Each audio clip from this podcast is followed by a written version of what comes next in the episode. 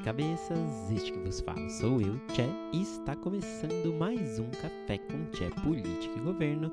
E hoje, comecinho de semana e de mês, eu comento o tema da regulação da inteligência artificial no Brasil. Então, ouve a vinheta aí e vem comigo.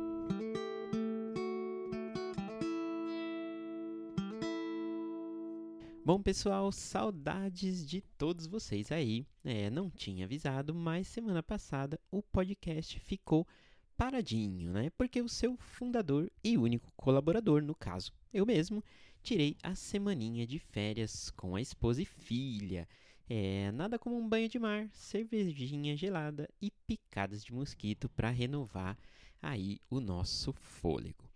É, voltando então de férias, entramos aí em outubro, né, com uma semana bem morninha é, no Congresso Nacional, no STF e também com os ânimos mais tranquilos no Palácio do Planalto, né.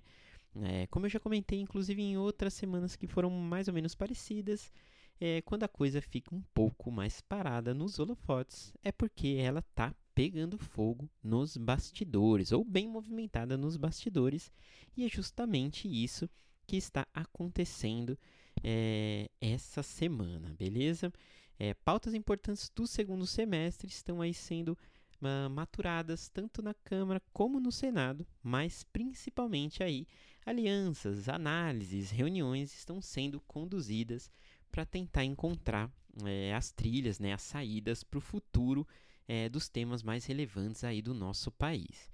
E é por isso, inclusive, que a agenda do presidente Jair Bolsonaro, é, dos presidentes do Legislativo, Arthur Lira e Rodrigo Pacheco, estão é, se cruzando em diversos momentos. Então, como a gente aguarda aí é, a sequência de pautas importantes, como reforma administrativa, é, a PEC dos precatórios, reforma tributária e também né, os graves problemas econômicos enfrentados pelo Brasil. Então, enquanto essa bagaça aí toda não se resolve, eu escolhi um tema é, para falar e que eu considero também é, de bastante relevância. Beleza? Bom, eu estou falando da aprovação no plenário da Câmara dos Deputados do PL 21 de 2020, né? Esse projeto de autoria do deputado Eduardo Bismarck do PDT. E esse projeto dá o start aí é, na regulamentação do uso da inteligência artificial no Brasil.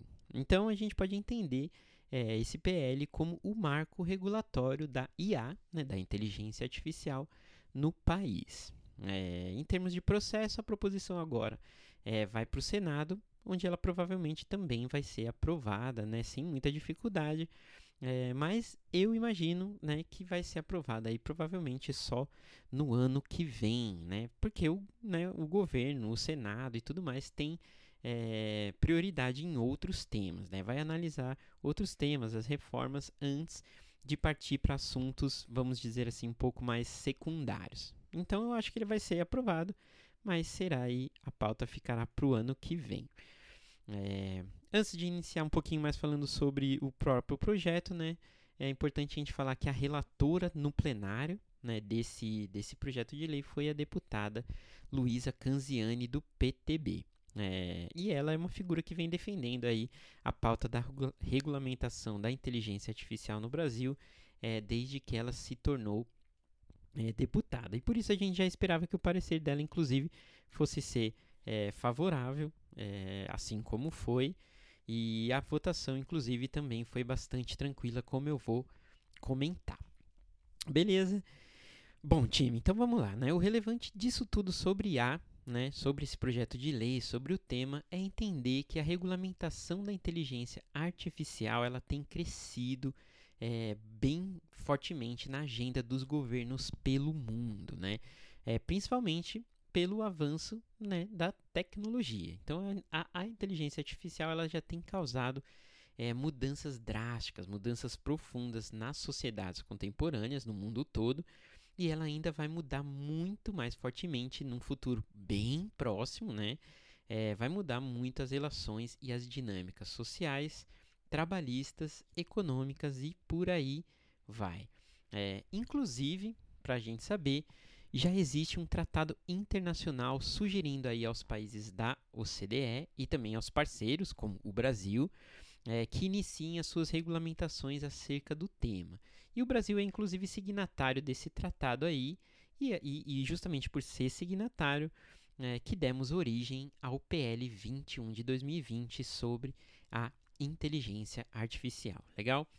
Então, a proposição que foi aprovada por maioria bem esmagadora no plenário da Câmara, ela trata em 16 artigos de basicamente dar as diretrizes gerais para o desenvolvimento e a aplicação de IA no Brasil.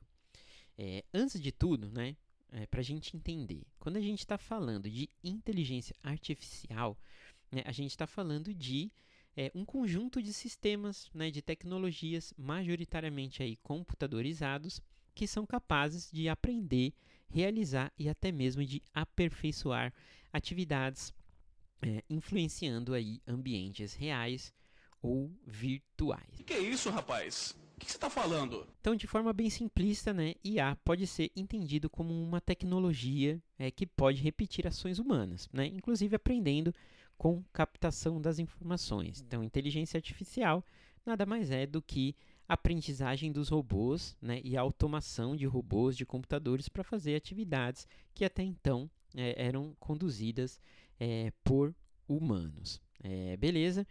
Então, para a gente entender melhor, assim, um exemplo né, de inteligência artificial bem simples para quem está completamente boiando.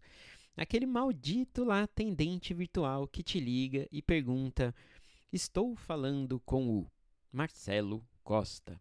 Aí você responde lá: Não. E ele fala: Mas você conhece o Marcelo Costa? Então, esse robozinho aí sacana é inteligência artificial, né? É, outro exemplo, né, um outro exemplo, o seu próprio navegador, né? É, que basta aí você consultar uma vez, por exemplo, a palavra pote e em um minuto já tem marketing aí da Tupperware com descontos incríveis no seu Instagram. Então isso tudo aí é inteligência artificial, legal? Ocorre que é, nos parece, né, me parece que não há limites para a inteligência artificial e é esse uma, um dos problemas, né, uma das questões a serem resolvidas com as regulamentações. O que, que isso significa? Significa que, inclusive, como eu já falei, muita coisa vai mudar. E o primeiro grande impacto né, da inteligência artificial e que, e que foi o principal mote do Brasil começar a regulamentação por meio dessa proposição é justamente a área do trabalho. Né? É, a IA já vem e vai continuar causando reduções gigantescas na oferta de emprego pelo mundo todo, né? Já tem acontecido isso, né? Os próprios processos de automação em, em, né, em montadoras e por aí vai, tem muito de inteligência artificial. E outras, né, milhares de atuações da inteligência artificial que vem aí, é, entre aspas, tirando o emprego de humanos né, e dando as funções, as atividades para é, robôs. Né? Então, basicamente, qualquer atividade que não, que não exija discricionariedade, né, potencialmente ela vai poder ser realizada por um robô, né, por um computador. Então, você em casa, se você pensa no que você faz, né, como, como atividade, como função, como trabalho, se você imaginar que um, um robô possa fazer de alguma forma, né, certamente é, é, é um perigo, um perigo assim entre aspas, porque é, um robô vai poder fazer essa atividade num futuro bastante próximo. E né, na, isso significa diretamente que muitas pessoas vão perder os seus empregos é, ou que a dinâmica de trabalho vai mudar profundamente. Né? É, eu, por exemplo, eu já trabalhei como operador de telemarketing. Né? Foi o meu primeiro emprego assinado aí, carteira assinada, quando eu tinha 16 anos.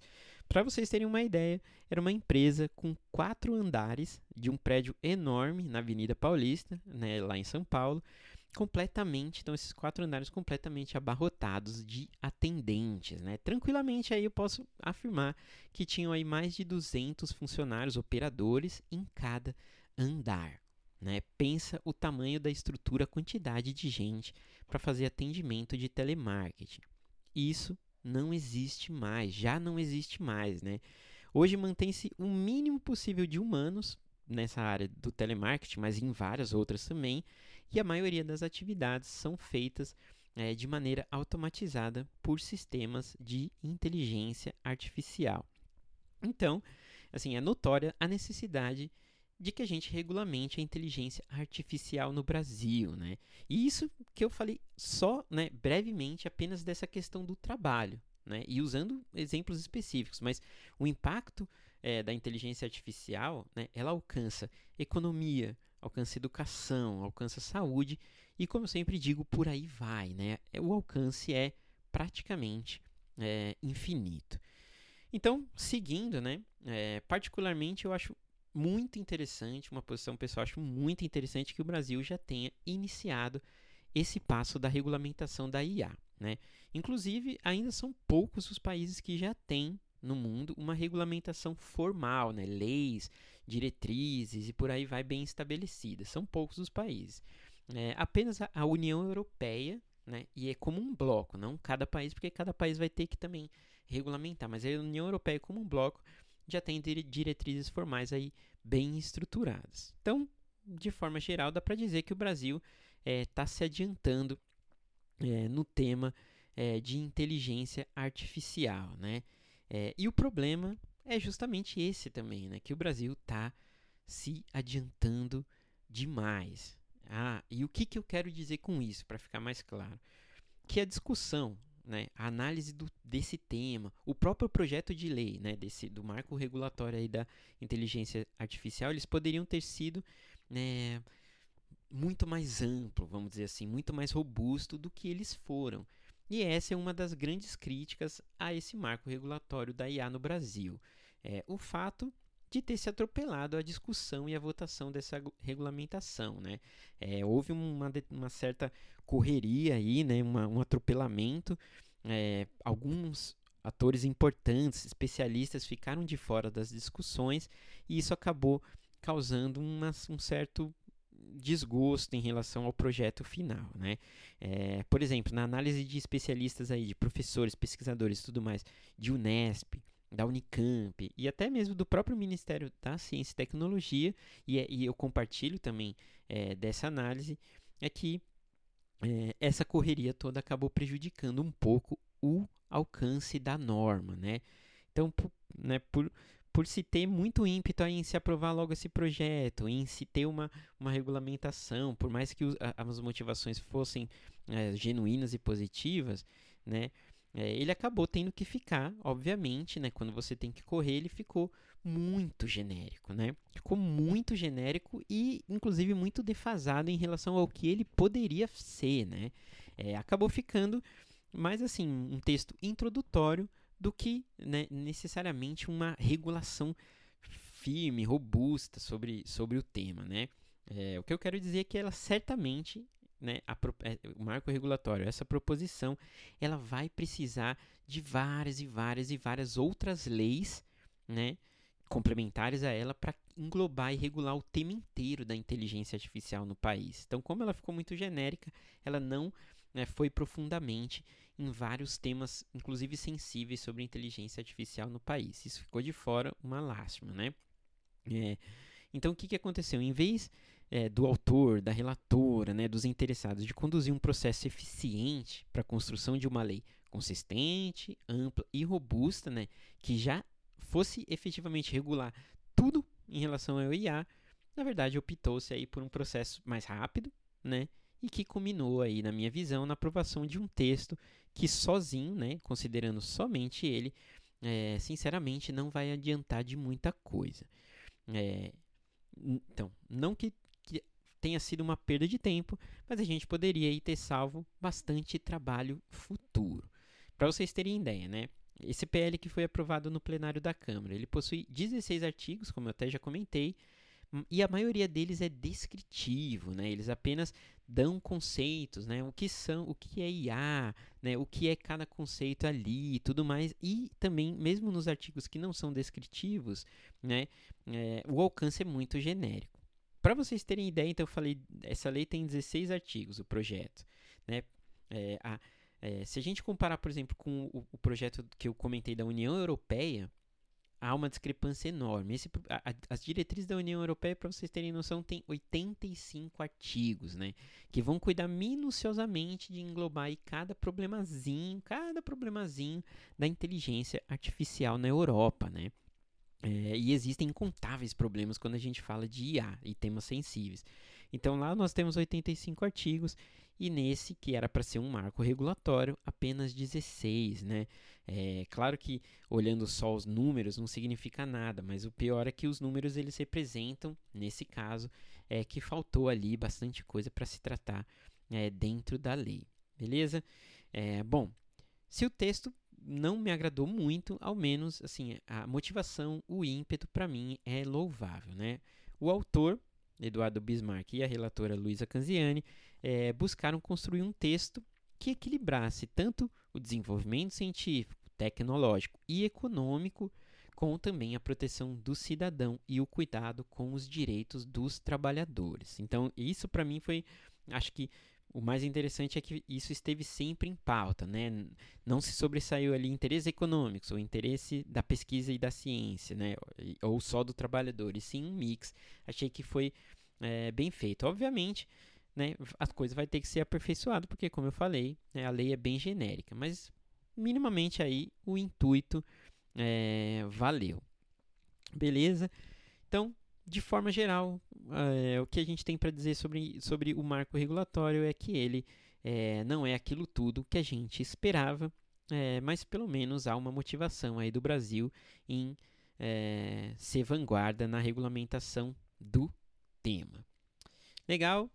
Mas e você aí, cabecinha pensante, o que acha da inteligência artificial? O que você pensa sobre os impactos dela na vida, especificamente do brasileiro? Para você, o projeto agradou? É, então me manda aí uma mensagem no e-mail politicaegoverno.podcast.gmail.com ou me manda também um, um DM no Instagram, no Facebook e tudo mais sobre o tema. Sugestões, comentários e feedbacks sobre o podcast também são super bem-vindos.